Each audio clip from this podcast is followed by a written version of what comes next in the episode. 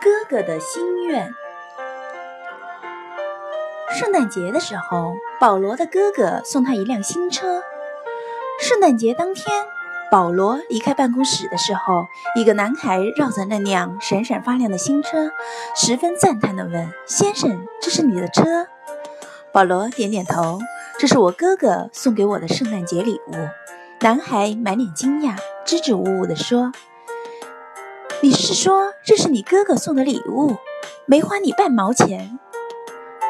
我也好希望能。当然，保罗以为他是希望能有个送他车子的哥哥，但那男孩所谈的却让保罗十分震撼。我希望自己能成为送车给弟弟的哥哥。男孩继续说。保罗惊愕地看着那男孩，冲口而出的邀请他：“你要不要坐我的车去兜风？”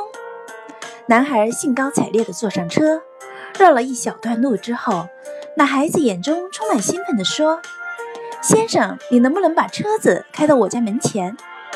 保罗微笑，他心想：那男孩必定是要向他邻居炫耀，让大家知道他坐了一部大车子回家。没想到，保罗这次又猜错了。你能不能把车子停在那两个阶梯前？男孩要求。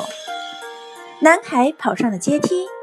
过了一会儿，保罗听到他回来的声音，但动作似似乎有些缓慢。原来他带着跛脚的弟弟出来，将他安置在台阶上，紧紧地抱着他，指着那辆新车。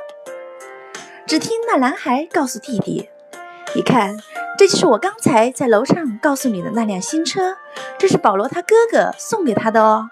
将来我也会送一辆像这样的车，到那个时候你便能去看看那些挂在窗口的圣诞节漂亮饰品了。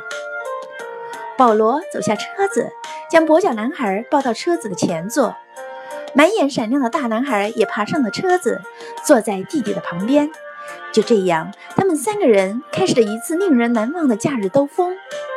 那一次的圣诞夜中，保罗才真正体会到耶稣所说的“诗比瘦更有福”的道理。